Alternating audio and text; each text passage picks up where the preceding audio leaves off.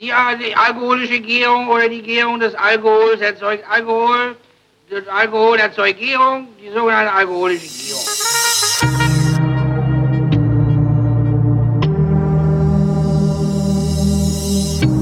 Wer redet, ist nicht tot. Saufen, saufen, saufen mit Christoph Raffelt. Und Holger Klein. Guten Abend. Womit fangen wir an? Womit fangen wir an? Och, wir fangen an mit Schaumwein. Schaumwein. Ich habe äh, extra, habe ich das vorher schon aufgemacht und so einen Champagnerverschluss draufgeklickt, mhm. weil ich dachte, nein, nein, nein. Mhm. Ja, ja, ich habe es auch vorher aufgemacht. Ja. Nachher fliegt's mir wieder durch die Gegend, aber. No hat, gushing at the table. Ja, aber ging. Also so. war, war überhaupt wenig Druck drauf irgendwie. Ja, ja, ja. So, wir, genau, was, wir, was, was ist das denn? Wir, wir trinken heute drei Weine aus dem Penedès von, von einem Weingut. Ähm, das Weingut war mir tatsächlich aufgefallen vor einigen Monaten wegen seiner tollen Schaumweine, die äh, im Prinzip aus dem Kava-Gebiet kommen, aber nicht mehr Kava heißen, aber dazu komme ich dann nachher nochmal. Mhm. Wir trinken äh, sozusagen den Einstiegswein, ähm, äh, ähm, 2019er. Äh, Brut Natur Reserva. Und es gibt aber auch ein paar in der Hörerinnenschaft, die äh, den Memoria bekommen haben, weil einfach äh, irgendwie die Pakete, also der, der, der, der Schäumer war ausverkauft Aha. und äh, äh, die Nachlieferung ist nicht rechtzeitig gekommen und dann haben die den äh, höherwertigen Schwamm bekommen. Also äh, viel Spaß damit. Ja, kann man jetzt auch Der nicht klagen. Auch, ja. Ne, ja. Nee, genau. Also die haben beide, ich finde, finde, ähm, ich finde die beide super mhm. und äh, aber gerade eben auch den, äh, den jetzt die meisten im Glas haben, also der auch angekündigt war, weil er irgendwie für vergleichsweise kleines Geld, finde ich, total äh, abliefert, aber das ähm, merken wir ja gleich, ob es dann tatsächlich so ist. Was zahlen wir denn dafür, wenn du sagst kleines ich glaub, Geld? 13,90 kostet ja, normalerweise. Das ist jetzt nicht, also für, und das ist, Schaumwein ist das echt nicht viel. Ja. Für Schaumwein ist es nicht viel und der ist ja irgendwie äh, 2019er Jahrgang, der jetzt im März 23 eben degorgiert wurde. Das heißt, der lag auch vier Jahre bei denen in den Kellern. Das will ja auch bezahlt und, äh, werden. Ne? Das will auch bezahlt werden. Genau, so ist es. Also wir sind heute sozusagen im Penedès im Weingut Can d'Escregut und Can d'Escregut, das ist ja Katalan. Ähm, dieses Penedès, das liegt ja so um Barcelona herum und ähm, Can d'Escregut heißt so viel wie, im Spanischen heißt es dann Casa de Descredero. Mhm. Und das heißt übersetzt Haus der Ungläubigen. Ich weiß jetzt nicht, Sehr gut. woher es kommt, aber ähm, vielleicht schon aus dem 19. Jahrhundert. Also das Landgut gibt schon, äh, ist aus dem 19. Jahrhundert und ähm, aber es sind äh, sozusagen, es ist ein junges, äh, jüngeres Paar, äh, Arantxa de Cara und Marc Mila, die das Weingut eben seit, ich glaube, 2014 oder so äh, führen. Mhm. Und das Interessante vielleicht daran ist, äh, oder das Besondere tatsächlich, dass äh, Candesque gut das erste Weingut war in diesem Penedès, die wieder angefangen haben, die seltene äh, Rebsorte Xarello Vermeil, also äh, rötlichen Xarello anzubauen und das haben wir dann nachher auch noch mal im Glas. Darum sah der so ein bisschen roséig ja. aus. Ah, mhm. okay, okay, mhm. okay. Genau. Verstehe. Genau, Xarello ist ja zu 99,5 Prozent eine weiße Rebsorte, ne, die auch in dem Cava jetzt mit drin ist, zusammen mhm. mit den beiden anderen klassischen äh, Rebsorten Macabeo und Pergelada. Aber normalerweise ist, äh, also Macabeo ist ja so eine Rebsorte, die kommt vor von Südfrankreich äh, bis äh, in, ins Rioja, wo, wo sie dann Viora heißt, aber es ist alles Macabeo. Da habe ich sogar auch schon mal gehört, den Namen, ja. Ja, ja wir hatten ja auch schon mal ein bisschen Cava. Wahrscheinlich dadurch. Ja. Genau, Xarello ist aber so eine urkatalanische Rebsorte eigentlich. Äh, man weiß auch nicht ganz genau, was die Elternteile sind, äh, aber man, man weiß schon irgendwie, dass auch die also man hat sie nicht genau analysiert, aber es ist schon irgendwie klar, dass sie aus diesem ganzen Bereich irgendwie Penedès stammt. Ja. ja. Schau mal. Ich finde, riecht ein bisschen. Der riecht ein bisschen steinig. Also mhm. nicht so obstig. Also. Nee, riecht nicht so obstig. Steinig kräu kräutrig? Ja, ich würde sagen, so steinig, äh, kräutrig. Aber eher so Wiesenkräuter, ne? Jetzt nicht so. Ja. Nicht so Kümmel. Ja, nee, nee, nee, das ist jetzt nicht so Gartenkräuter. Genau. Ja, genau. Wiesen, ja. Eher Wiesenkräuter als Gartenkräuter. Überhaupt so ein bisschen Wiese, Blüten, ein bisschen Kamille vielleicht so. Hm, Kamille, stimmt. Hm. So in die Richtung. Also frisch, Ähm, ja, so ein bisschen erdig auch tatsächlich. Und ich finde, das Mhm. ist halt Ja, so pilzig, den- ne? Pilzig Bisschen erdig. Pilz. Ja. Bisschen mandelig vielleicht. Okay, die Leute, die äh, gerade im Chat rumhängen und Memoria trinken, sagen Mhm. Apfelbrioche am Meeresstrand. Was natürlich auch mal eine sehr geile Beschreibung ist. Ja. Das hört sich ja richtig geil an. Das ist auch ein sehr schöner Wein, der Mem- Memoria. Der hat dann tatsächlich so ein bisschen mehr von diesen sogenannten Autolysenoten, also so ein bisschen mehr Reife einfach. Ja. Ne? Aber der ist auch dann direkt 29 Euro, 28,60, alles Ja, genau. Ja, ja, ja, ist direkt eine Ansage, ja. Zahlt man dann auch. Genau. Genau, also Brut Natur, Reserva, also äh, ich löse mal das äh, mit dem mit der mit der Herkunft auf sozusagen. Also dieses ganze ähm, Penedès ist ja ein klassisches Cava-Gebiet, also ein Gebiet, in dem äh, spanischer Schaumwein entsteht. Das machen die da so seit dem 19. Jahrhundert auch. Äh, ursprünglich heißt der da, hat er da auch Champagne oder Champagner geheißen. Xampan geschrieben oder ja. was? Ja, ja, genau. Champagne geschrieben. Super. Ein bisschen was von so einem äh, Mickey Mouse Comic, Xampan. Ja, genau. Champagne. Und ähm, damals durfte das man ja, durfte man das ja irgendwie noch, weil äh, eben der Begriff Champagner oder Champagne nicht geschützt war. Das hat sich ja dann irgendwann geändert. Und ähm, man hat dann eben, äh, oder es hat sich dieser Begriff Cava dann irgendwann durchgesetzt. Ja. Das Problem am Cava ist zum einen, dass, äh, dass er eben nicht herkunftsbegrenzt ist. Also es gibt auch Schaumweine aus anderen Teilen Spaniens, die Cava heißen. Das heißt, man kann das nicht, auch wenn der meiste Cava eben im, äh, im Penedès entsteht, äh, muss er nicht äh, im Penedès entstehen. Das ist ein bisschen wie bei deutschem Sekt auch. Der kann ja auch irgendwie überall in Deutschland erzeugt werden. Ach, okay. Ja, Sekt ist Sekt, so, ne? Mhm. Und äh, beim Sekt ist es sogar noch äh, krasser, weil äh, das äh, Traubenmaterial gar nicht aus Deutschland kommen muss. Also das meiste, was ja im, im Rotkäppchen drin ist, kommt irgendwie aus Spanien ne? oder teilweise aus Italien an Trauben und wird dann in Deutschland eben zu, zu Sekt verarbeitet. Das heißt, Versektung, also, also es geht eigentlich um die Zubereitungsart und nicht darum, wo es Ja, herkommt. genau. Es geht, geht im Prinzip um die Zubereitungsart. Ja, ja. Genau. Also wenn dann Winzersekt draufsteht oder so, dann, dann ist es, äh, muss es schon ein deutscher Sekt sein, aber ansonsten oder mit, mit auch deutscher Traubenherkunft, aber sonst eben nicht. Ähm, äh, Und, wenn, ähm, wenn, wenn Winzersekt draufsteht, ist das dann äh, ein Sekt nur aus den Trauben dieses Winzers, von dem ich den Sekt kaufe? Oder Nee, der kann tatsächlich Trauben zukaufen. okay. Ja. Kann tatsächlich Trauben zukaufen. Also das ist erlaubt. Ja. Das ist auch tatsächlich ganz gut, weil äh, es in Deutschland ähm, teilweise eben dann, äh, also ich sag mal so die klassischen Rebsorten für, für, für Sekt oder für Schaumweine, die man in Deutschland so hat, nicht immer unbedingt an einem Ort äh, gleich gut wachsen. Und wenn du dann irgendwie in Franken bist, äh, ist es vielleicht gut, wenn du zum Beispiel einen Spätburgunder, je nachdem, vielleicht äh, in Teilen auch aus Baden bekommst oder Ja, so. ja, also, ja. ja, so. Genau, und bei Cava war im Prinzip in den letzten zwei Jahrzehnten das Problem, dass äh, der zwar einigermaßen erfolgreich war, aber vor allen Dingen eben so in dieser Billiglinie, die man äh, eben in deutschen Supermärkten bekommt. ne? Freshenet. Also, ja. ja. genau so. ne? Also Deutschland ist ja ein, ein großes Schaumweinland, aber im Wesentlichen dann doch eben wieder für sehr günstige Schaumweine. Und ähm, das hat den äh, arrivierten äh, Schaumweinherstellern, die also wirklich gute Qualität erzeugen wollen, eben irgendwann nicht mehr gepasst. Mhm. Und äh, da haben sich dann irgendwann zwei äh, Gruppen äh, gebildet. Die eine heißt Classic Penedès und die andere Corpinat. Und das hier ist ein Corpinat. Und äh, die haben sich eben viel striktere ähm, Regeln gestellt. Ja? Ja. Zum Beispiel, äh, dass äh, ausschließlich zertifiziert biologisch erzeugte Trauben genutzt Okay. werden dürfen. Ja? Also ausschließlich. Das muss immer ein biologisch erzeugter Schaumwein sein. Ähm, Ne? Moment, woran erkenne ich das auf der Flasche? Dass Corpinat draufsteht.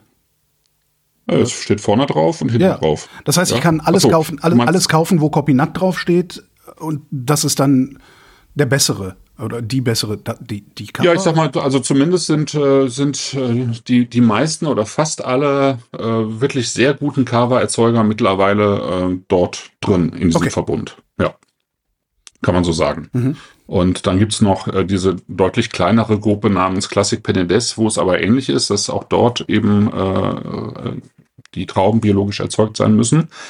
Ähm, ich weiß nicht, warum es zwei geben muss. Zwei Gruppen wahrscheinlich, wenn sie alle zusammen in einer wären, wär, wären sie noch ein bisschen stärker, aber äh, durchgesetzt letztlich oder bekannter ist letztlich mittlerweile diese, diese Corpinat-Gruppe. Und ähm, andere Regeln sind zum Beispiel die, dass äh, die Schaumweine mindestens 18 Monate Hefelager absolviert haben müssen.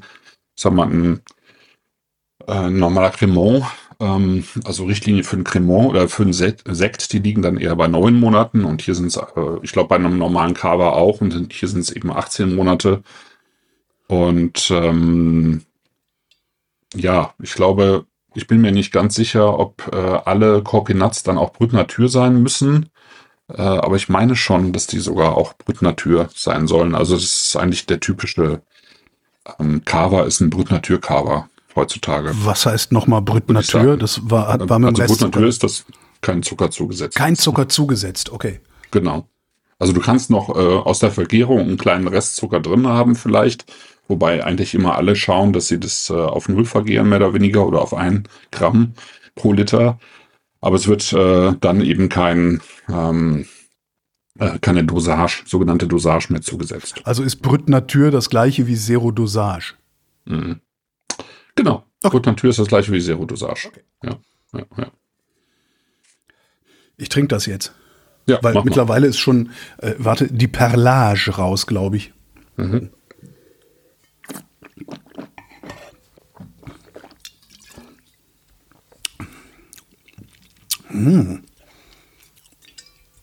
Der hat aber im, äh, am Gaumen. äh,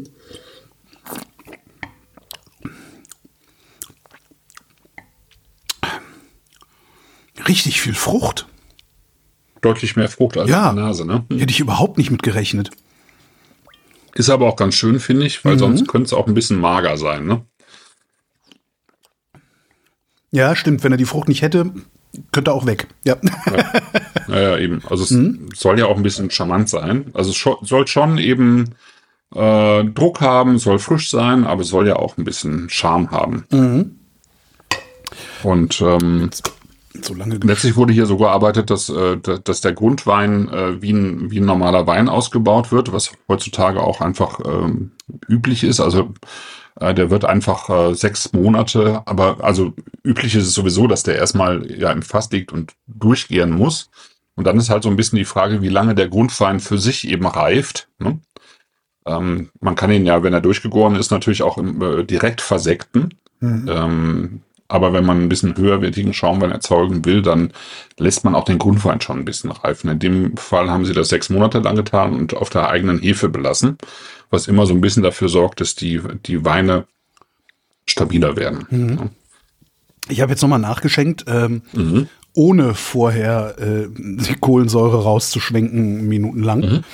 Das ist nochmal richtig spektakulär, weil der, der hat so eine Cremigkeit, ja. die mit den, mit den, äh, äh, mit der, mit der Perlage. Ich tue mich sehr schwer, dieses Wort zu sagen, ohne ironisch zu sein. ähm, also, also die, diese Kannst ja auch Mousseux sagen. Mousseux. Die Cremigkeit, äh, also die, die Cremigkeit, die, äh, die drückt so schön gegen, gegen die Perlage. Also, Ja, ich das verstehe, ist so, was du meinst. Weißt ja, du, das ist so ein, ja, die spielen schön zusammen irgendwie. ja, ja. Und wenn die Perlage raus ist, ist die Cremigkeit irgendwie so, ja, so ein bisschen cremig. Fällt nicht mehr so auf. Ne? Ja, genau. Also das wird so, so gegenseitig so ein bisschen gepusht. Ne? Wobei die, das Schöne an der Perlage ist eben, dass das nicht aufschäumt irgendwie, sondern einfach nur für sich genommen einfach äh, ähm, für Frische sorgt, finde Ja. ich. Ne? Ja. Ja. Und ich glaube, das mit dieser Cremigkeit kommt eben dann tatsächlich auch dadurch unter anderem, dass, dass dieser Grundwein dann eben sechs Monate auf der eigenen Hefe ausgebaut wurde. Ja? Also du hast eigentlich schon ähm, so, ein, so eine ähm, Grundcremigkeit drin, bevor der ähm, schauen wir dann, also bevor der Wein dann auf die Flasche kommt und dann ja nochmal Hefe kriegt, nochmal ein Hefelager bekommt, wo nochmal ein bisschen was dazukommt an Cremigkeit. Und so hast du dann irgendwie ist es ähm, recht gut ausgewogen, finde ich. Ja, Ja. sehr schön. Vor allen Dingen für, für, für was? 13,50, 13, Neu- 14 Euro. Ja, das finde ich, das finde ich schon Ja. tatsächlich spektakulär, Ja. muss ich sagen. Also das, äh, also Ich in dem Preisbereich kenne ich jetzt nicht so viele äh, ähm, Kavas oder Copynuts irgendwie oder überhaupt äh, äh, Schaumweine. Obwohl die Grieselsachen waren doch auch nicht so teuer, oder? Nee, das, nee. Die sind ein bisschen gröber, also ein bisschen grobschlächtiger. aber- nee, das würde ich jetzt nicht sagen. Nee, so in meiner Erinnerung. So, okay. Nee. Dann halt nicht. nee. Aber das geht jetzt, äh, also das Griesel fängt jetzt mittlerweile auch so bei 18,50 an. Ah, okay. Ne? Ja. Da, das das, das habe ich aber früher billiger gekauft. Also wesentlich. Ja, natürlich, billiger. klar. Also es war, das hat auch mal 15 gekostet. Aber die sind halt, also die können sich ja eigentlich kaum retten, äh, sozusagen. Die verkaufen ja alles weg und dann kann man auch mal ein paar Euro mehr nehmen irgendwann. Ne? Ja. Wird ja eh alles teurer. Ich meine, die Flaschen werden teurer, die Korken werden teurer, die äh, Folien werden, es wird alles einfach teurer, ne? Ähm, die Energie, die im Wein, Weingut verbraucht wird und so weiter und so fort. Ja. Also, also viele, viele Weinbaubetriebe äh, kommen da ja auch gar nicht so ganz mit. Ähm, wenn allein die Flaschen irgendwie von einem aufs andere Jahr irgendwie 30, 40 Prozent teurer werden. Ne? Äh, und wenn du ein paar 10.000 Flaschen brauchst, dann Das ist der- das schon ja. irgendwie rein. Ne? Ja, das ist direkt eine Investition, eine große, ja. Ja, tatsächlich. Hatten wir nicht auch gerade, ich, ich überlege gerade, gab es nicht gerade irgendwo auch die Meldung, dass äh, das Weinjahr so schlecht gewesen sei dieses Jahr irgendwo? Hm. Ich weiß es Also gar es gab nicht. gerade die Meldung, dass noch nie so, äh, so wenig Wein äh, Genau. so erzeugt wurde oder lange nicht mehr, so wie in diesem Jahr weltweit. Und das Weinjahr jetzt in Deutschland war äh, schwierig, anstrengend, ja, tatsächlich. Anstrengend im Sinne von, da kommen tolle Weine bei rum oder anstrengend? Ja, es kommt, kommt sehr darauf an, wie man gearbeitet hat im Weinberg. Das ist ja, Ja. immer so.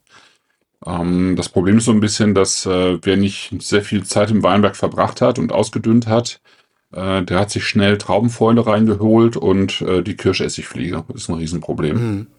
äh, in vielen Betrieben, ähm, weil manche Rebsorten einfach total schnell weggefault sind, weil es dann irgendwie im äh, September, Ende August, September dann irgendwann angefangen hat zu regnen. Und ähm, dann, dann passiert das halt sehr schnell mit der, mit der Fäule. Und äh, wenn es dann ja gerade bei roten Sorten passiert, dann hast du eben, also bei, bei Frühburgunder oder so, bei, bei frühen Sorten, ähm, wenn die dann reif sind, dann sind die, sind ja prall die Trauben und dann, wenn, wenn dann Regen drauf kommt oder so, dann platzt das auch schnell. Mhm. Und äh, dann holst du dir die Kirschessigfliegen rein und dann gibt's halt eine Riesensauerei. Ja. Und da ist schon viel passiert in diesem Jahr in Deutschland. Ja. Wenn, wenn du diese Fliege drin hast, die, die macht die Trauben kaputt. Oder hast du dann irgendwie so in, in einer Traube drei, vier Beeren hängen, in denen die Fliege sitzt und die machen dir dann die komplette Ernte kaputt. Ja, die, äh, die können dann auch den, den Rest anpieksen. Und ähm, ja, also, also dadurch, dass die dann äh, eben den, den Rest sozusagen, also die werden sozusagen von so, so ein bisschen Trauben, äh, faulen Trauben geholt, also angezogen, äh, großtechnisch, und dann Mhm. kommen eben die, kommen die dann und dann holen die sich eben auch den Rest äh, der Beeren, indem sie die halt anpieksen und wenn die angepiekst werden, dann fault es natürlich noch schneller, Ja. weil dann eben die, ne, klar, weil, die, weil es dann quasi minimal aufplatzt, dann läuft halt Wasser rein und so und dann fault es halt äh, wie die Hölle, ja. Und äh, so kannst du dir schon schnell irgendwie ganze, ganze ähm, Rebzeilen und Weinberge irgendwie kaputt machen damit. Mhm. Ja. Jetzt habe ich mich mit Wasser beschlabbert. Ich bin auch und das Mikrofon vollgesaugt. Warte mal. Hm. ja, hier liegt noch ein altes Tempo rum, dann nehme ich das. So. So. Äh, ich vermute, wir sind mit dem Schaumwein fertig, oder? Ähm, Ja. wo. Äh, Können wir ja später nochmal ja, ja, das eh. Ähm, wenn er ja, warm ist. Wird, wird weitermachen mit Vinomi. Vinomi. Vinomi, man merkt direkt an der, an der Flasche, dass es eine Leichtflasche ist. Ne? Was? Wie? Was? Ja? Ja, wenn du Warum? die hochhebst. Ähm, der, der Vermeil ist noch in einer älteren Flasche, also in einer schwereren Flasche. Ja, und der stimmt. äh, Vinomi ist in einer Leichtflasche abgefüllt. Die ist auch Die Weine, sind durchsichtiger. ins, ne? ja. ja. die Weine sind insgesamt auch recht leicht. Also die, die meisten Schaumweine haben ja eher so 12 Prozent, der, Mhm. der hier hat 11. Der Vinomi hat 11,5 und der Vermeil hat auch wiederum 11. Ne? Das ist schon, ist ja de sehr dezent im Alkohol. Da bin ich jetzt mal gespannt. Weil ich Es kommt alles, ich sagte ja aus dem Penedes, ähm, genauer gesagt, aber aus dem Alt- oder Alto Penedes, also aus den Höhenlagen des Penedes. Das Penedes zieht sich so vom, vom Mittelmeer, so rund um Barcelona herum, eben bis in die Höhen, wo dann tatsächlich auch ähm, in den Höhenlagen natürlich auch die berühmteren äh, Weinorte gerade für, für Cava eben sind, also San Sadurni da Noia zum Beispiel, äh, oder eben benachbart hier dieses äh, Vilobi del Penedes, wo, wo eben das Weingut hier beheimatet ist. Das heißt, das liegt so irgendwo auf 600 bis 800 Metern. Das ist schon ziemlich hoch.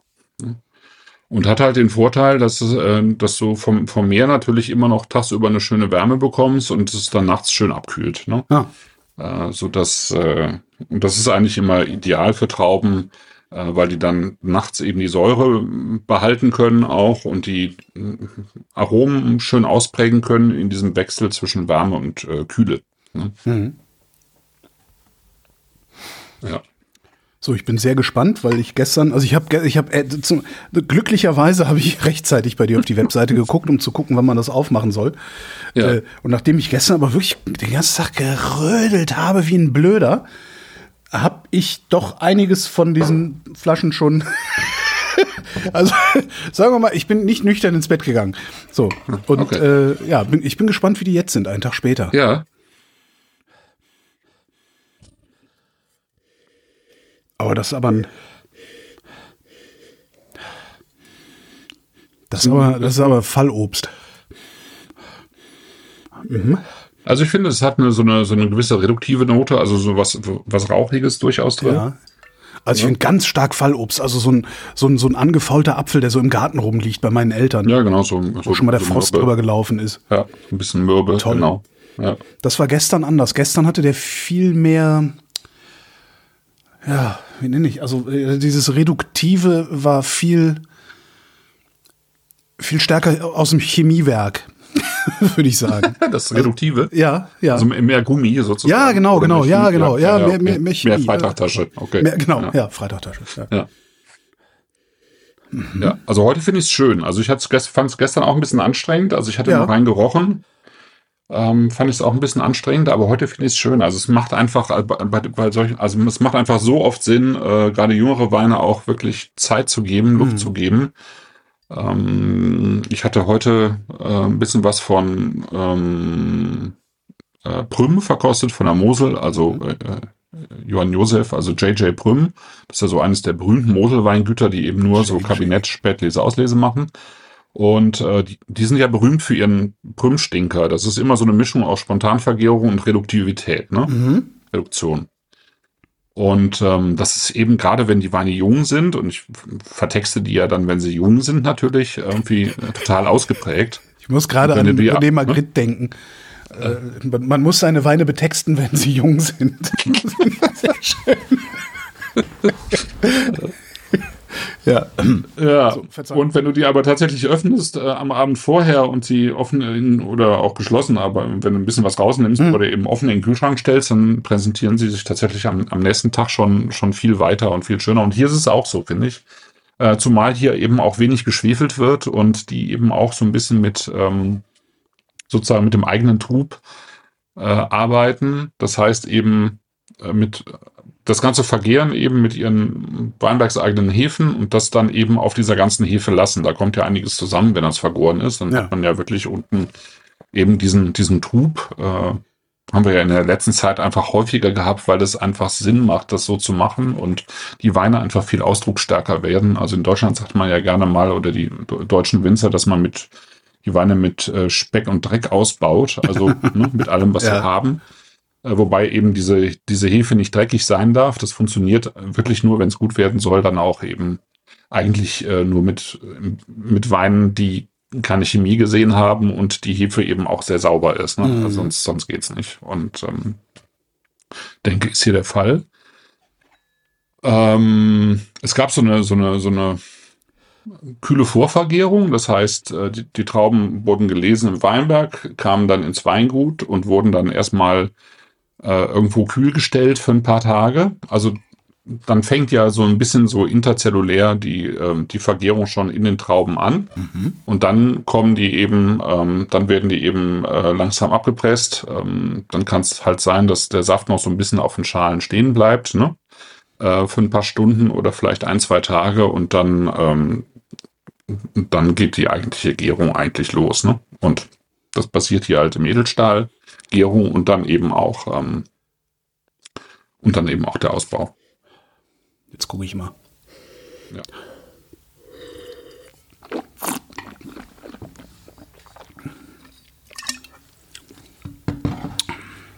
Ich finde halt, dass diese, diese, Reduktionsnote, die geht so ein bisschen Richtung Graphit, so ein bisschen Bleistift-Graphit. Ähm, Im, im, im, in der Nase?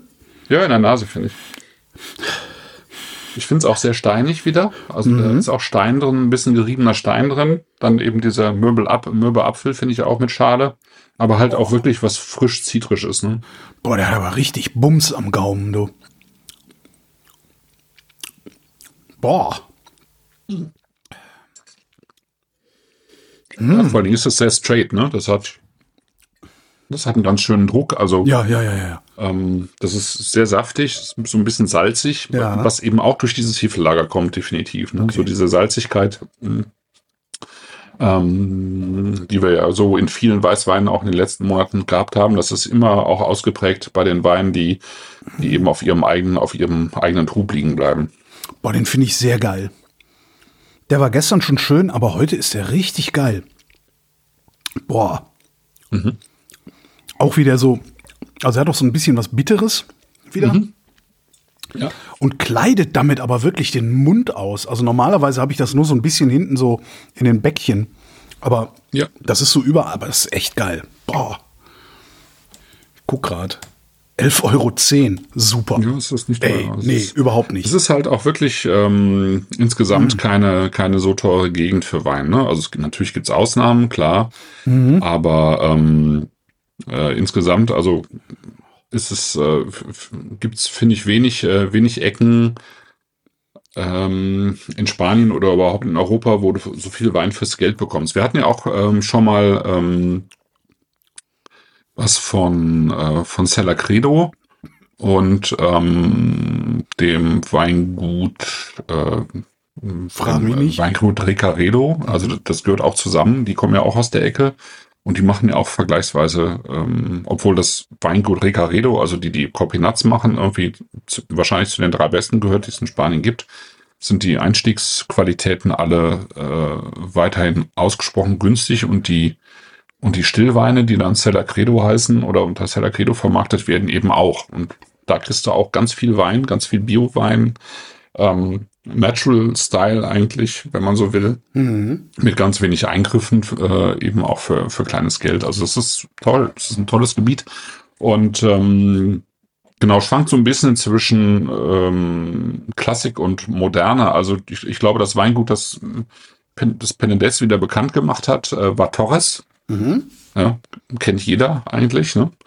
Ähm, ist so eines der ganz großen Weingüter, die, ich weiß nicht, wie viele Weingüter die allein in Spanien haben, bestimmt zehn oder zwölf, wenn nicht mehr.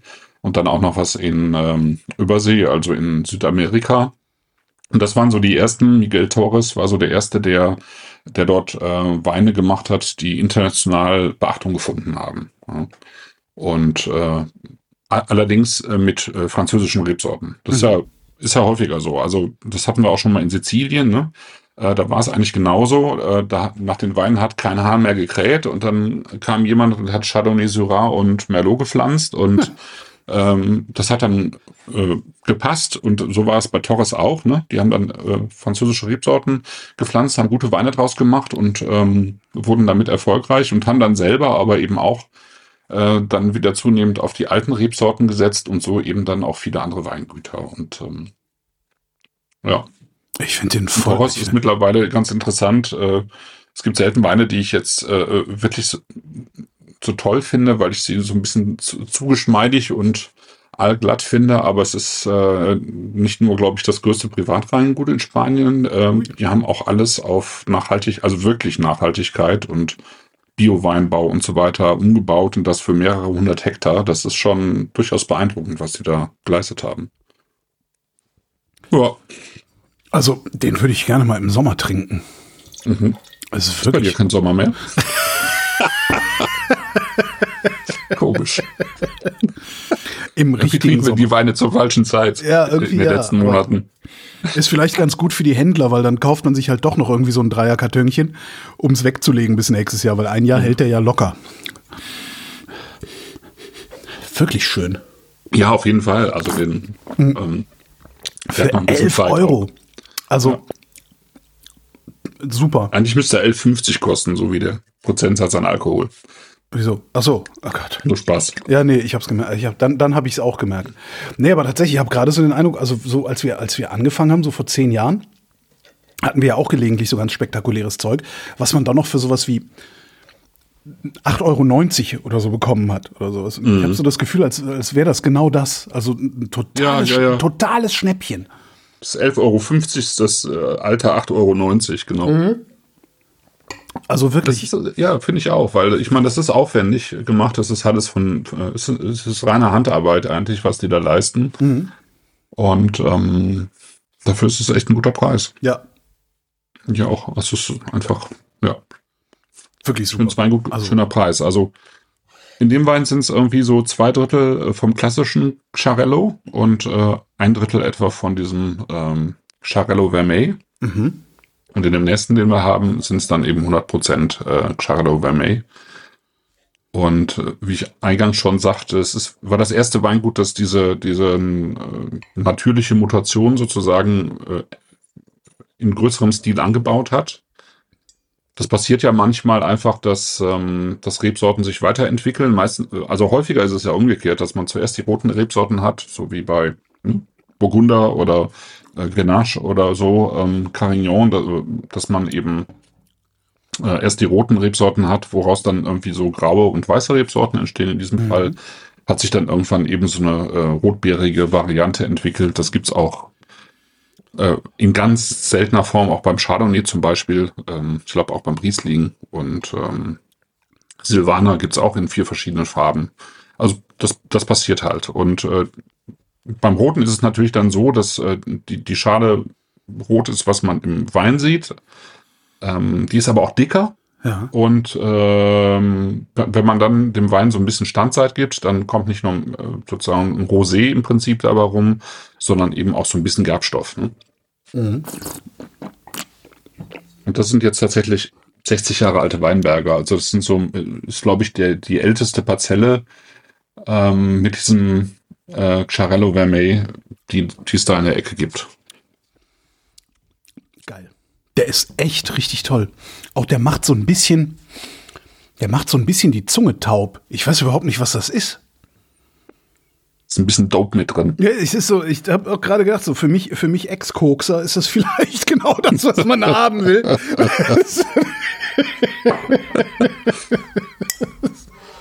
Ach Gott. Nee, super. Also ich muss mich gerade echt sehr zusammenreißen, dass ich mir davon nicht einen Karton kaufe. Andererseits kann ich mir davon einen Karton kaufen. Das wäre 11,10 Euro. Ich bitte dich. Ja, es ist, äh, Also- es ist toll. Also ich finde es auch. Also der hat ähm, irgendwie tatsächlich dann zehn Stunden ähm, sozusagen so eine, so eine Vorvergärung hinter sich und ähm, hat sich dabei sozusagen so ein bisschen, bisschen was eben an Farbe und, ähm, und äh, Gerbstoff geholt. Und dann merkt man hier bei dem Wein, merkt man, finde ich, auch wieder diese, ähm, diese Hefe einfach, ne? das Hefelager. Ja. Also der Ausbau auf der Hefe. Das gibt einfach neben der Frische, die der Wein hat, einfach so eine, so eine schöne Cremigkeit äh, mit da rein. Sehr schön. So. Wir sind heute schnell. Ich habe aber auch sonst keine Gastro-Tipps und nichts zu erzählen, weil ich nichts. Jetzt ist ja wieder die Jahreszeit, wo man Restaurantbesuche, wo man immer so ein bisschen so eine Risikoabwägung vorm Gastro-Besuch macht. Also ich jedenfalls. Wo ich denke, ach nee, ich setze mich jetzt nicht in so ein super Spreading-Ding. Das, das so, hebe ich mir ja. auf für den und den äh, Moment. Also da bin ich dann doch noch ein bisschen vorsichtig tatsächlich. Mhm. So. Ja, ich war jetzt mit dem, mit dem Michael, der auch im Chat ist, und dem Sigi, den du ja auch äh, Ja. Ende des Monats treffen wirst, äh, waren wir äh, essen. Was aber jetzt äh, sozusagen für sich genommen äh, kein spektakulärer Gastrotipp ist, weil es die kleine Brunnenstraße war, die ich ja schon häufiger Ja. erwähnt habe. Äh, trotzdem hatten wir da einen ausgezeichneten Abend. Die waren nämlich, ähm, die waren hier, weil äh, Hendrik Thoma eben äh, eine Hausmesse hatte hier in Hamburg, Mhm. äh, also Wein am Limit, äh, wo die einfach mal hin wollten und dann haben wir uns da abends getroffen, was sehr schön war. Ja, aber das sind halt auch so, so Momente, wo ich halt sage, okay, nee, dann, dann gehe ich das Risiko halt ein, mit mehreren Menschen in einem Raum zu sein. Ja, Aber ja. so, um mal irgendwie nebenbei was essen zu gehen, das mache ich gerade nicht. Also das Mhm, hebe ich mir dann wieder für den Sommer auf. Am Samstag äh, sind wir auch im Kautan. Ich weiß nicht, ob ich davon schon mal erzählt habe.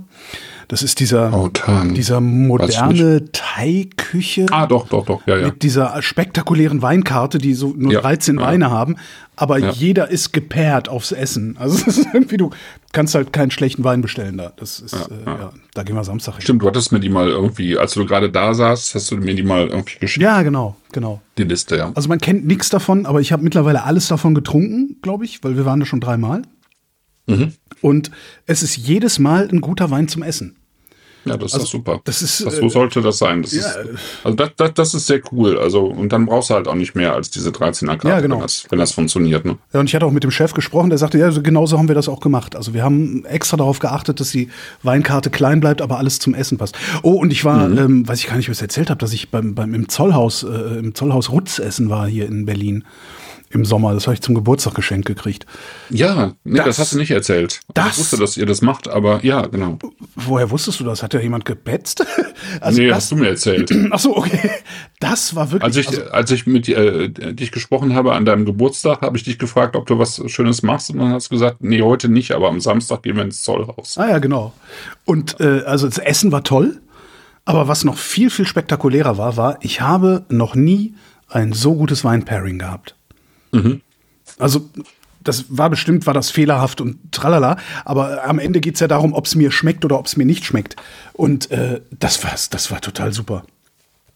Ja, das war- ist witzig. Das äh, verantwortet, glaube ich, die Nancy Grossmann und mit der saß ich gestern irgendwie beim Feinschmecker Riesling Cup und Ah, ja. habe zusammen verkostet. Ja, falls du die noch mal siehst, äh, Ja. schönen Gruß. Also das Chapeau, war okay. Sch- wirklich Chapeau. Ich habe echt gedacht, das Ja. geht doch gar nicht. Und die hatten auch einen, ähm, einen Schaumwein als als als äh, Entree,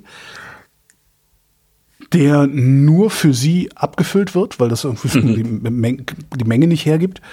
Und Weil es halt das Rutz ist, genau. und weil es halt das Rutz ist, genau, weil's, genau. genau. Ja, ja. Und äh, da, also der war auch so geil, dass ich dann, ich hatte halt richtig viel getrunken, äh, dass ich dann irgendwann dachte, ach komm, ich frage mal, was das kostet, was äh, eine, Flasche mitnehmen. Aber da Mhm. wollten sie dann, glaube ich, doch irgendwie 60 Euro für haben oder so. Und dann habe ich Mhm. gedacht, nee, lass mal. Also das ist, äh, das ist dann doch zu viel. Ah. Aber Also sehr ärgerlich, weil eigentlich hätte ich die gern gehabt, die Flasche. Aber eine Flasche für Verstehe. 60 Euro, das, das muss auch nicht. Weil der war, der war super, kann ich, kann ich nur empfehlen, dahin zu gehen. Also echt toll. Mhm. Auch das, das Personal war auch super. Also es ist ja mittlerweile, äh, das Personal wird ja auch immer schlechter. Also ich werde nie vergessen, wie mies wirklich der Service in diesem eigentlich sehr, sehr guten Restaurant ist, nämlich der Long March Canteen. Hatte ich, glaube ich, von erzählt. Das ist so ein- Davon hast du erzählt. so ein Chinese. Podcast, äh, ja. ja. ja, genau. Und das, das, ich werde das nicht vergessen, also wie mies dieser Service war. Das ist total schade. Ja, es ist, ist halt ein Riesenproblem. Ne? Ja, ja. Also entweder die Läden machen zu, weil sie niemanden mehr finden, oder ähm, sie finden halt. Ich habe jetzt auch von, von Leuten gehört, die in, in, im Piemont waren und in einem keinem klassischen Piemonteser Restaurant mehr einen Piemonteser oder einen Italiener getroffen haben. Ähm, die wollen das anscheinend alle nicht mehr machen und ähm, ja, das ist schon krass irgendwie. Ja, die wollen halt nicht genug zahlen. Ne? Ja, naja, die wollen Also da muss- zahlen. Irgendjemand muss anfangen. Also ich kann es verstehen. Also ich habe äh, den ein ehemaliger Hörer von mir, ist, der ist verstorben mittlerweile, der hat ein Restaurant, ein kleines Restaurant in Bayern, äh, so, so, eine- so eine Kleinstadt. So Bistro mit, ne, hier so Schnitzel und so all das. Ähm, und der hat halt auch immer gesagt, ja, ich, ich, ich würde meinen Leuten echt gerne viel, viel mehr Geld zahlen, aber die Leute, die bei mir essen kommen, die sehen es überhaupt nicht ein, mehr als 12,90 für einen Schnitzel zu zahlen. Und wenn du dann irgendwie 16 Euro für einen Schnitzel nimmst, äh, kannst du das gar nicht, du kannst gar nicht sagen, ja, ich, das ist halt bei mir teurer, weil der Typ, der dir das Schnitzel bringt, kann von seiner Arbeit äh, komfortabel leben oder zumindest anständig leben. Äh, Funktioniert halt nicht. Und irgendwer wird damit anfangen müssen. Also das, unsere Restaurantbesuche müssen einfach teurer werden. Dann gehen wir vielleicht die ein bisschen seltener werden, hin. Dann muss es halt auch noch funktionieren. Also ich meine, wenn, wenn, wenn ich so auf die äh, gucke, was der ähm, was, wie sich so das Nobelhart und Schmutzig jetzt in den letzten Monaten verändert hat, äh, mit, mit den Angeboten, die sie machen. Also irgendwie ähm, sonntags irgendwie äh, gibt's irgendwie ein eigenes Gericht, mittwochs äh, äh, gibt es ein eigenes Gericht, äh, weiß nicht, Schnitzel oder Cordon Bleu oder äh, Sauerbraten oder so, ich weiß es halt mhm. nicht genau, aber äh, wo du nicht mehr die ganze Karte, äh, eben kein ganzes Menü mehr nehmen musst oder du kommst irgendwie abends vorbei nur auf eine Flasche Wein und eine Kleinigkeit. Das gab's früher alles nicht in ja. dem Restaurant. Ähm, aber der muss halt auch gucken, wo er bleibt. Und äh, ja, weil es halt auch, auch, nicht mehr, ne? Finde ich aber auch ja, gut, weil ich finde es da total schön. Also ich bin da gerne, mhm. aber ich habe halt nicht irgendwie ich habe halt nicht ständig 600 Euro übrig, um nee. mit zwei Personen da essen und trinken zu gehen. Also nee, genau, aber das kostet es halt, wenn du deine Leute vernünftig bezahlst, wenn die auch Urlaub machen dürfen, ähm, wenn du, wenn du deine ähm, äh, Lieferanten vernünftig bezahlst, dann kostet es halt so viel auf dem Niveau, ne? Ja. Und wenn, wenn, wenn da dann irgendwie zehn Leute tagsüber äh, die Küche vorbereiten, damit abends gekocht wird, das ist schon krass, aber ja, es ist eine ganz, ganz schwierige Kiste. Ich habe jetzt auch irgendwie gerade von einer gelesen, von einer, von einer Sommelier, die im, äh, im Münchner Sterne-Restaurant angefangen hat und nach sechs Wochen wieder aufgehört hat. Ja. Wow. Ähm, und wenn ich dann eben höre, dann, das kann ich mir direkt zusammenrechnen. Ne? Die haben zwar nur eine Vier-Tage-Woche, aber ja. die machen mit, ähm, Mittags- und Abendservice. Mhm. Ja? Da kannst du, kannst du davon ausgehen, dass die irgendwie von, ich sag mal, von neun Uhr morgens bis äh, 2 Uhr nachts irgendwie arbeitet, ne? Ja, und vielleicht irgendwie Tage, zwei Stunden Pause dazwischen hat oder ja, sowas. Dann, oder danach bist du im Eimer, ne? Ja, ja, das, machst du nicht lange. Nee. Ne? Ja, da wird, sich, da, wird halt sich was, da wird sich was ändern, denke ich mal, Viel. in der nächsten Zeit. Muss. Aber es, vielleicht ist es auch okay. Vielleicht. Ja. Das, das, das war ja auch irgendwie ein bisschen also ich kann natürlich nur von Berlin sprechen, weil das ist halt eine Metropole und hier gibt es unendlich viel. Aber es, ja. es, gab ja wirklich auch an jeder Ecke Gastronomie und äh, alle waren nur halb besetzt und irgendwie sind sie über die Runden gekommen. Äh, mhm. Vielleicht muss da jetzt tatsächlich auch einfach so eine Marktbereinigung mal stattfinden, sodass wir dann am Ende das auch viel stärker wieder zu schätzen wissen, wenn wir irgendwo was essen gehen. Ja. Ja, wird also, passieren, denke ich. Gucken. Ja, klar, also wenn die die Mehrwertsteuer jetzt wieder äh, hochsetzen, also auf ein Normalniveau setzen, mhm. da heulen ja jetzt auch schon wieder alle rum. Wo ich auch denke, ja Leute, natürlich kommen dann weniger Leute essen, weil sie weniger Geld haben, aber äh, ja, aber das, ich meine, das Problem ist, dass halt das ist die Marktwirtschaft, alle, die alle immer, Geld vom Staat haben. Ja, genau. Alle das, ja, das ist also die Marktwirtschaft, die so immer haben in den letzten Monaten. Ja, exakt, exakt. Ja, egal wer. Ich meine, das, das Doofe ist halt, die Gastronomen kriegen es nicht, aber hier, weißt du, Siemens ja. äh, Energy, äh, ja, die, äh, die kriegen es dann zum Schluss. Ja, die kriegen es. Und das ist halt irgendwie auch immer dasselbe. Das, also das ist das, was mich daran ärgert eigentlich, dass, ja, dass es dann doch stimmt. immer, immer welche gibt, die die Kohle kriegen. Mhm. Das sind halt die, die letztlich äh, irgendeinen Scheiß aussortiert oder aus, outgesourced haben, was nicht vernünftig läuft. Ähm, eigentlich müsste ja Siemens selber irgendwie die Kohle zahlen ja. und stattdessen werden, ne, werden wir das dann tun. Die, die Eigentümer von Siemens müssen es tun. Also sind die Aktionäre, ja. aber die werden ja, ja zur Kasse gebeten. Ne? Also, aber die, die sind eigentlich diejenigen, äh, deren Problem das erstmal zu sein hat. Und wenn die pleite genau. sind, alle, dann ist es das Problem des Steuerzahlers. Und dann kann man nochmal darüber diskutieren, ob man einen Laden, der auf so eine Art und Weise pleite geht, überhaupt noch weiter behalten will. Ja. Mhm. Ja, das ist ein Riesenproblem. Und gleichzeitig kriegt halt der Typ, der dir dein Essen kocht und an den mhm. Tisch bringt, der kriegt ja. halt nicht genug. Ja. So. Ja. Ja, shit. Komm, lass uns weiter trinken. Das ist doch alles ja. nicht auszuhalten sonst. So. Ja, diesen Vermeil, das wird so schön. Also, ja? wenn es länger im Glas ist, das, okay. äh, es hat dieses Schalige, äh, hat ich es drin. Hab noch nicht eingeschenkt. Ich bin sehr, sehr gespannt, weil ich fand den gestern Abend ehrlich gesagt ein bisschen langweilig. Ja, der hat sich total verändert. Also ich habe den aufgemacht, habe gedacht, sogar oh, auch ein bisschen schwierig gestern Abend. Jetzt finde ich den super schön. Ich fand den richtig langweilig. Also ich habe gedacht, nö, naja, na, wenigstens Alkohol drin. so. Okay. Ja, dann. Oh ja, da ist was passiert. Ja? Hm. Oh, der ist auch ganz fein. Also sehr, das hat was Elegantes.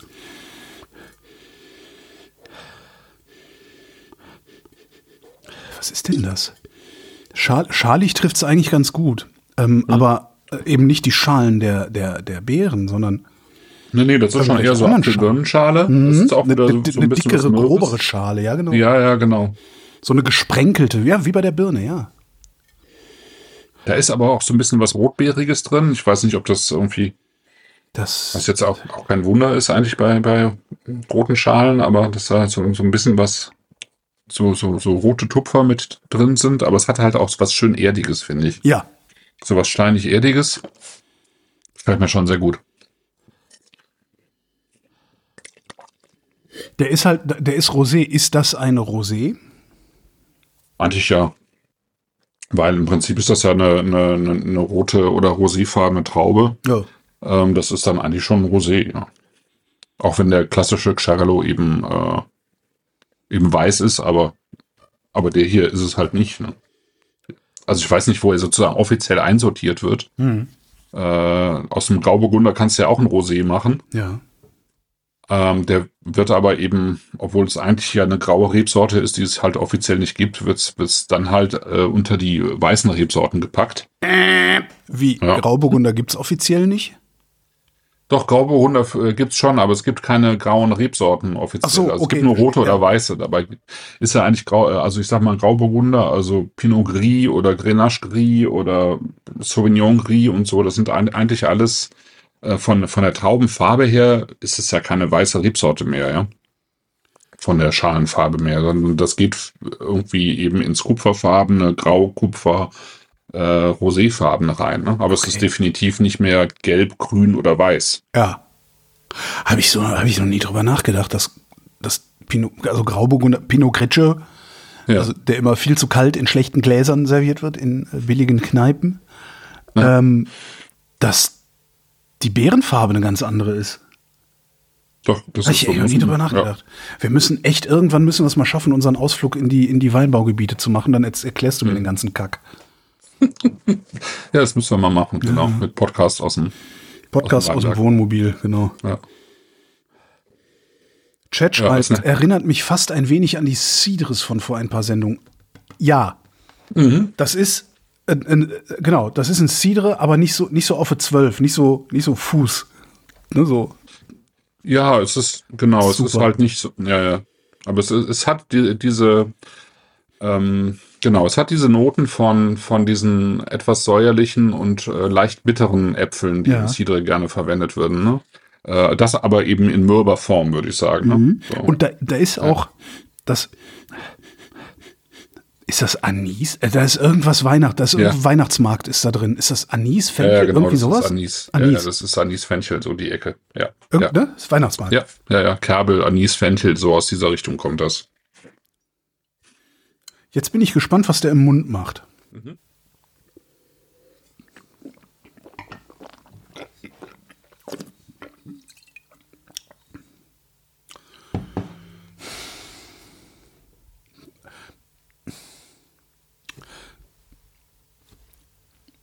Du, du müsstest mich jetzt sehen. Ich versuche die ganze, mein Mund macht ab, ab, ab, weil ich was sagen will und meine Ja. rechte Hand bewegt sich immer so von, von meiner Oberlippe weg nach vorne so ein bisschen und öffnet sich dabei und fährt dann wieder zurück, weil mir die Worte fehlen. Ah, Ähm, das ist. Äh,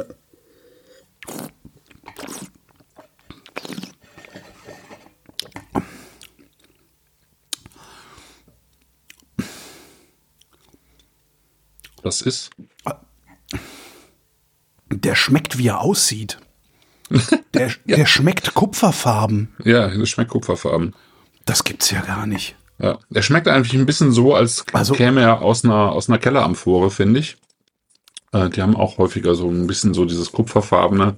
Der, dann hätte er vielleicht noch ein bisschen mehr Textur, aber ja, ich finde, er schmeckt eigentlich überhaupt nicht so, als käme er aus dem Edelstahltank. Aber ich glaube, er ist im Edelstahltank ausgebaut worden, so wie der andere eben auch. Ähm, das finde ich schon durchaus beeindruckend. Ja. Was aber wahrscheinlich einfach auch an der, ähm, an dem Hefelager liegt. Ähm, meistens, die meisten, die ich kenne, die bauen dann die Weine, die wirklich auf der Vollhefe bleiben, dann doch eher im Holz aus oder in der Amphore eben. Und seltener im Edelstahl. Das ist schon etwas ungewöhnlich, aber es ist, ähm, ja, das ist schon erstaunlich. Aber ich kann den. Ich kann den geschmacklich überhaupt nicht einordnen. Also, ich könnte jetzt nicht sagen, hm, reife Birne oder was man halt so redet.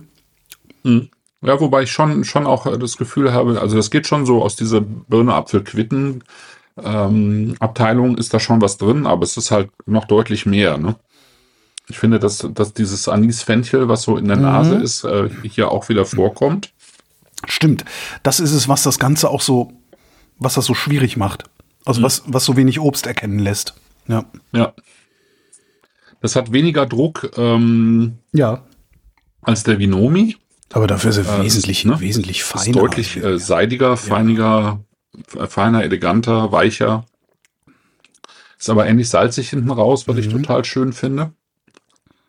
Die Säure ist einfach auch deutlich weicher und trotzdem wirkt der Wein frisch. Ja. Der Vinomi hat auch deutlich mehr Zitrusfrucht, finde ich. Das hat er kaum. Ja. Wenn dann irgendwie so eine reife Blutorange, vielleicht so ein Tupfer, aber insgesamt nicht viel, finde ich. Aber es ist trotzdem einfach ein frischer Wein. Das ist schon schön. Gefällt mir gut. Der hat richtig, was hat der denn? Elf Umdrehungen. Ja, ja. Ich hätte jetzt sowas wie zwölfeinhalb oder so erwartet. Also Mhm. irgendwas, weil der hat ja auch Hitze.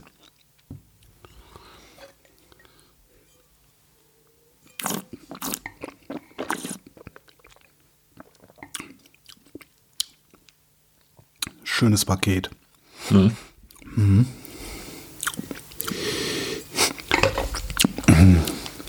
Ja, das ist mal wieder so ein richtig schönes unter 40 Euro Paket, ne? Super, ja, ja. Gut. Das hat der Bernd Kreis gut gefunden da. Da fahre ich jetzt am Wochenende hin, am Sonntag. Schönen Gruß. Zur Hausmesse. Schönen Gruß, bring mal einen Karton mit.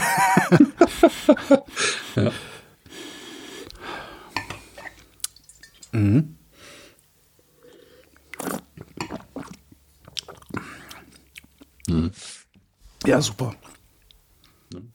Also damit hätte ich nicht gerechnet. Ich fand den gestern irgendwie so, ja, so, pff, Ja, der bisschen, war auch so ein bisschen dünn, äh, wässrig. deutlich fast. weniger ja, offen. Ja, genau. als Ja, so Der war auch total unruhig, fand ich gestern. unruhig. Irgendwie. Ja, ich fand ihn unruhig irgendwie. Und jetzt hat er sich so richtig gefunden.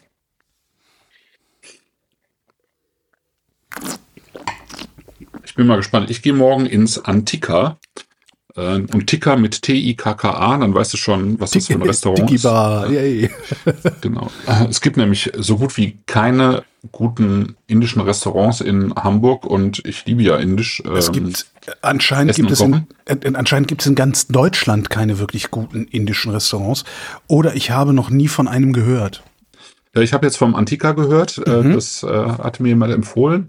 Und witzigerweise, ich äh, bin ja gestern eben zu diesem, diesem Riesling Cup gefahren und weil äh, hier die, meine, meine S-Bahn irgendwie gerade nicht fährt, wegen Bauarbeiten, habe ich dann tatsächlich ein Taxi genommen. Ja. Und äh, drin saß ein Inder. Sehr Und gut. wir sind natürlich schnell ins äh, Erzählen gekommen und dann stellte sich heraus, dass äh, eine seiner Töchter da längere Zeit äh, gearbeitet hat und sie auch eigentlich quer gegenüber wohnen. Und äh, er meinte, das wäre schon, das wäre schon richtig gutes Essen da. Und da bin Okay. ich jetzt äh, umso gespannter drauf. Ja, mich drauf. Authentica, vermute ich. Authentica. Ah, ja, hm? okay. Authentica. ja, ich bin, ich bin gespannt. Du wirst darüber berichten. Ich werde darüber berichten beim nächsten Und falls irgendwer aus der Hörerschaft äh, ein gutes indisches Restaurant, ein wirklich gutes indisches Restaurant, nicht einen guten Inder, äh, weil den habe ich selbst, der heißt, das ist meine Ehefrau, die ist eins, das, die ist eigentlich das beste indische Restaurant, das ich in Berlin kenne. Wenn die indisch kocht, ist es immer umwerfend. Äh, falls irgendwer sowas kennt, ich würde mich sehr freuen über Kommentare auf vrind.de. Ähm, ja, weil Ich habe ja, ich war ja mal im India Club in Berlin. Ähm, Uh. Da bin ich hingekommen, weil ich äh, tatsächlich mal beim unendlichen Podcast, äh, die die reden ja irgendwie immer so äh, begeistert da von ihren äh, von ihrer eingekauften Kulinarik, äh, mit denen sie die Gäste bewirten. Und da hatten sie halt einmal äh, Essen aus dem India Club und fanden das ganz großartig. Aber da müsste ich jetzt nicht nochmal hin. Ah, okay. Das war jetzt nicht, nicht, nicht schlecht, aber ich fand es jetzt auch nicht, äh, nicht beeindruckend. Ja. Ja, so wie ich, wie ich dann in Das London. beeindruckendste waren tatsächlich die, die alkoholfreien Cocktails da. Die waren nicht gut. Hm. Aber ansonsten war es halt gut, aber nicht, ja, Ja, nicht so, dass man immer wieder hinrennen wollen würde. Nee, genau. Ja, ja. Ko- ist komisch. Warum, warum kriegen die das alle nicht hin? Ja gut, weil die Leute trotzdem kommen. Ach, bei einem schönen Japaner war ich neulich noch. Warte mal, es ist jetzt, weiß ich gar nicht, japanisches Restaurant, ich muss das googeln, weil ich nicht mehr weiß, wie das heißt. Sonntagstraße. Das war so ein Zufallstreffer. Äh, äh, äh, ähm, warte mal, ich hab's gleich. Falls nicht, hey, ist Podcast. Genau. Nogi. Nogi, Nogi. ist es. Winzig kleiner Laden auf der Sonntagsstraße in Berlin-Friedrichshain. Ja. Ähm, und ja, also winzig kleiner Laden einfach. Ist so, so japanischer Imbiss eigentlich. Also kriegst du so deine Dumplings und Miso-Suppe und, und diesen ganzen Ja. Kram. Aber alleine diese Miso-Suppe, äh, ich habe noch nie so eine gute Miso-Suppe gegessen. Das, also normalerweise ist das ja immer so ein bisschen so salzig und schmeiß was Tofu rein, ey.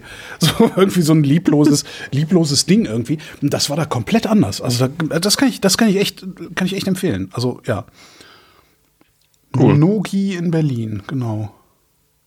Ja, der, der, der indische Taxifahrer, der übrigens äh, mit, mit mir teilt, dass er, dass er auch äh, immer Schreiner war und äh, eben auch wegen Allergien aufhören musste. Der hat mir tatsächlich auch noch ein ähm, Restaurant empfohlen und der Flori, also mein Sohn, der gerade auswärts ist, der hat dort eine äh, jemanden kennengelernt, also eine Mitstudentin, die ähm, halb Inderin ist und auch in Hamburg sonst wohnt und die, die hat auch noch eins empfohlen. Also ich habe jetzt drei zum Ausprobieren. Ich werde berichten. Ja. Ja. Ich schreibe das mal in die. Shownotes hier, sonst Ja. Friedrichshain. So. Ja, nee, das war echt gut, stimmt. Habe ich völlig vergessen. Da saßen wir an einem der, der, an einem der wärmeren Tage zuletzt saßen wir draußen und mittags sogar. Dann dann so, ja, Mittagsmenü. Das war echt toll. Also ich war sehr begeistert, ja. Naja. Ja. Der Sven Rudloff sagt, sagt gerade, der hat ja nun seine England-Podcasts gemacht und Ja. hat ja auch in UK gelebt. Klar, ne? Also ich meine, Ja. äh, der war irgendwie in Leicester, äh, größte indische Gemeinde der Insel. Also ich war auch ein paar Mal in London indisch essen und fand's großartig. Ja. Äh, sowas habe ich in Deutschland halt irgendwie Nein. noch nicht erlebt. Nein, Tatsächlich. Also alleine, also sogar diese indischen Imbisse in irgendwelchen Souterrains, ja, sind besser. wo du denkst, äh, hoffentlich werde ich nicht ausgeraubt.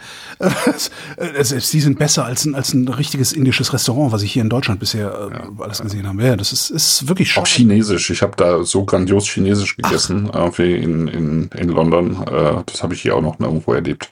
Ich in Köln da in dem äh, Laden an der, am, am Dom, der auch schon ziemlich gut ist.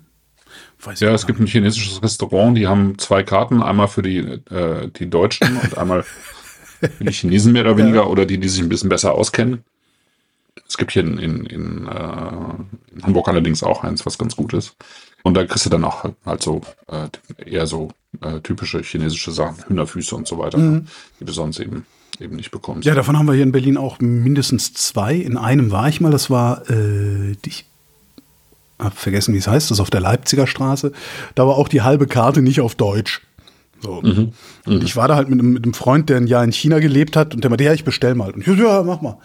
Was war schon geiles Essen, aber mir hat halt auch so die Fresse gebrannt hinterher. Das war wirklich sehr unangenehm. ja verstehe. Tja. Ja. So, du hattest gesagt, wir würden am Ende noch mal den Schaumwein Ja, probieren. ich mache mal genau. eben mein Glas sauber. Noch ein bisschen Frische hinterher. Alles voll gesaut. Warum bin ich nicht in der Lage, mir Wasser einzustellen? Was ist denn da? Weiß nicht. Beim Schaumwein würde mich das ja jetzt nicht wundern. Nee, mich auch nicht, aber anscheinend ist äh, irgendwie ist der, der Ausguss von meiner fancy schmancy hipster Wasserflasche mit äh, Dings drumrum. So, Ich kann ja in der Zeit schon mal was zum, zur nächsten Sendung erzählen. ja. Die äh, findet ja traditionellerweise als Weihnachtssendung äh, statt im Dezember und zwar am Nikolaustag, also am 6. Dezember. Nikolausi. Und was wir bisher noch nie hatten, äh, machen wir diesmal. Äh, wir laden sozusagen den, den Weinmacher, äh, den Weingutsleiter äh, Gernot Kollmann mit ein. Der wird also live mit dabei sein. Und wir trinken dann natürlich äh, vier Weine vom Weingut Immich Batterieberg. Also Alles sind's Gernot. Ne? Cool. Genau, alles vom Gernot und diesmal vier Weine. Weil ich dachte, das muss äh, irgendwie fehlt bei dieser Weihnachtssendung immer auch noch mal so ein äh, Das, also wenn man tatsächlich mit den Weinen auch mal ein Menü begleiten will, dann fehlt noch so ein bisschen ein Abschluss, was so ein bisschen Restsüße hat. Ja. Das machen wir diesmal einfach. Also Schaumwein, trockener Riesling, Spätburgunder und ein restsüßer Riesling. äh, kommt morgen äh, ins Blog, genau. Jo. Und dann kann man bestellen und den Gernot haben wir dann eben äh, mit dabei und dann erzählen wir so ein bisschen was zu dritt. Hat Gernot ein vernünftiges Mikrofon oder soll ich ihm eins schicken? Nee, du wirst den Ende äh, des Monats äh, hier am Tisch treffen und dann so. kannst du eins mitbringen. Ja, dann machen wir das so. Ne? Genau, ja, super. Ja. Ja, Ja. prima. Äh, achso, der Schaumwein. Ich habe ich hab heute sehr wenig gegessen, fällt mir gerade auf. Und allen anderen fällt das auch gerade auf.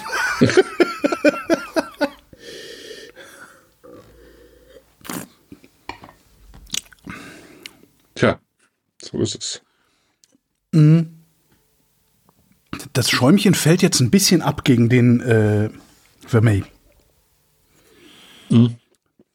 Also Der ist nicht so komplex. Ja, und, und vor allen Dingen habe ich noch so viel von, von, vom, vom Vermeil im Mund, dass der Schaum da äh, nur sehr schwer gegen ankommt.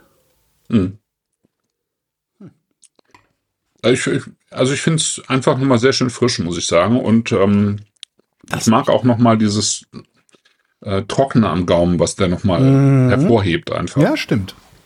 Und es ist wirklich ein schönes Limonädchen. Ne? Ja, Ich glaube, davon kaufe ich mir noch was und lasse es liegen, bis das Wetter wieder schön wird. Also bis wir wieder über 20 Grad haben. ja. Cool.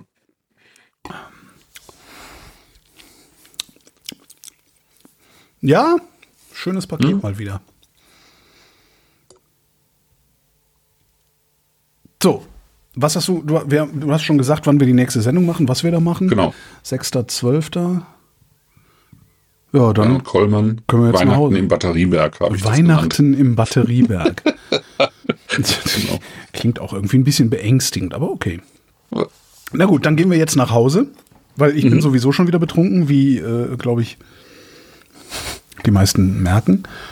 Und ich suche Ich darf ja nicht, ich, ich, ich vertrag's nicht mehr. Ich auch Kann nicht mehr nicht. trinken. Nein, ich auch nicht. Also das ist, ich habe, also dieses, also ich kann mich an Zeiten erinnern, da habe ich, keine Ahnung, zwei Flaschen an einem Abend einfach mal wegmachen können. Das geht nicht mehr. Interessanterweise kann ich besser zu viel Wein als zu viel Bier trinken. Okay. Das finde ich irgendwie sehr, sehr erstaunlich. Also wenn ich irgendwie vier halbe getrunken habe, bin ich am nächsten Tag tot. Und wenn ich eine Flasche Riesling getrunken habe, ja, ist mir am nächsten Tag ein bisschen komisch. Okay. Das ist echt seltsam. Jetzt müsste man mal Ja, ausrechnen, wie viel Alkohol in vier halben ist, aber habe ich auch noch nicht gemacht. Nee, vielleicht hat es einfach mit dem, auch mit dem Zusammenspiel mit Hefe und so weiter zu tun. Ne? Also das, äh, ja, das könnte schon sein. Ja, Na denn, äh, vielen Dank, Christoph. vielen Dank, Holger. Äh, vielen Dank euch für die Aufmerksamkeit. Vielen Dank, Chat, fürs Mitspielen. Und euch vielen Dank für die Aufmerksamkeit. Und vielen Dank, Wolfram. Wenn Sie in Nizza eine typische Nizzaer Kneipe suchen, ein Fischrestaurant am Hafen und Sie glauben, da ist alles frisch und alles billig, ähm, dann misstrauen Sie erstmal sämtlichen Empfehlungen. Es gibt tatsächlich ein Restaurant, das ist Cassin. Äh, Es ist zwischen all diesen Hafenrestaurants, wo man auch auf der Terrasse sitzen kann, ich meine, auf der Straße sitzen kann und es ist alles schön und pittoresk und touristisch und das hat man sich eigentlich vorgestellt und man glaubt, das ist dann besonders gut. Und Cassin hat einen Vorteil tatsächlich, der Mann ist so eingeführt, er ist der Älteste am Ort, am Platze. Alle Fischer kennen ihn und wenn sie frische Fische bringen, dann ist er der Erste, dem sie diese anbieten. Deshalb sind die Fische bei ihm besonders frisch. Das heißt, die Chance, einen alten Fisch zu kriegen, einen vergammelten Fisch, ist bei ihm geringer als woanders. Punkt. Damit erschöpfen sich seine Qualitäten absolut. Denn die Zubereitung dieser Fische ist wiederum genauso schlimm wie nebenan. Das heißt, ein Turbo zum Beispiel. Ein Turbo, den wir hatten für zwei Personen, wird nur gemacht ab 140 Francs. Das muss man sich vorstellen, das sind 70 Francs pro Portion. Das war ein Baby-Turbo, ähm, durchgekocht und mit Aioli, sehr ordinär und äh, ohne irgendwelche Kunstfertigkeit, außerdem noch schlecht rangiert und alles Mögliche. Es lohnt einfach nicht, dort zu essen, weil der Preisunterschied ist, fehlen die 15 Prozent, die in dem draufstehen. Aber sonst kostet ein Typ auch nicht mehr als 70, 70 80 Francs in einem guten Restaurant. Diese Unterschiede lohnen einfach nicht.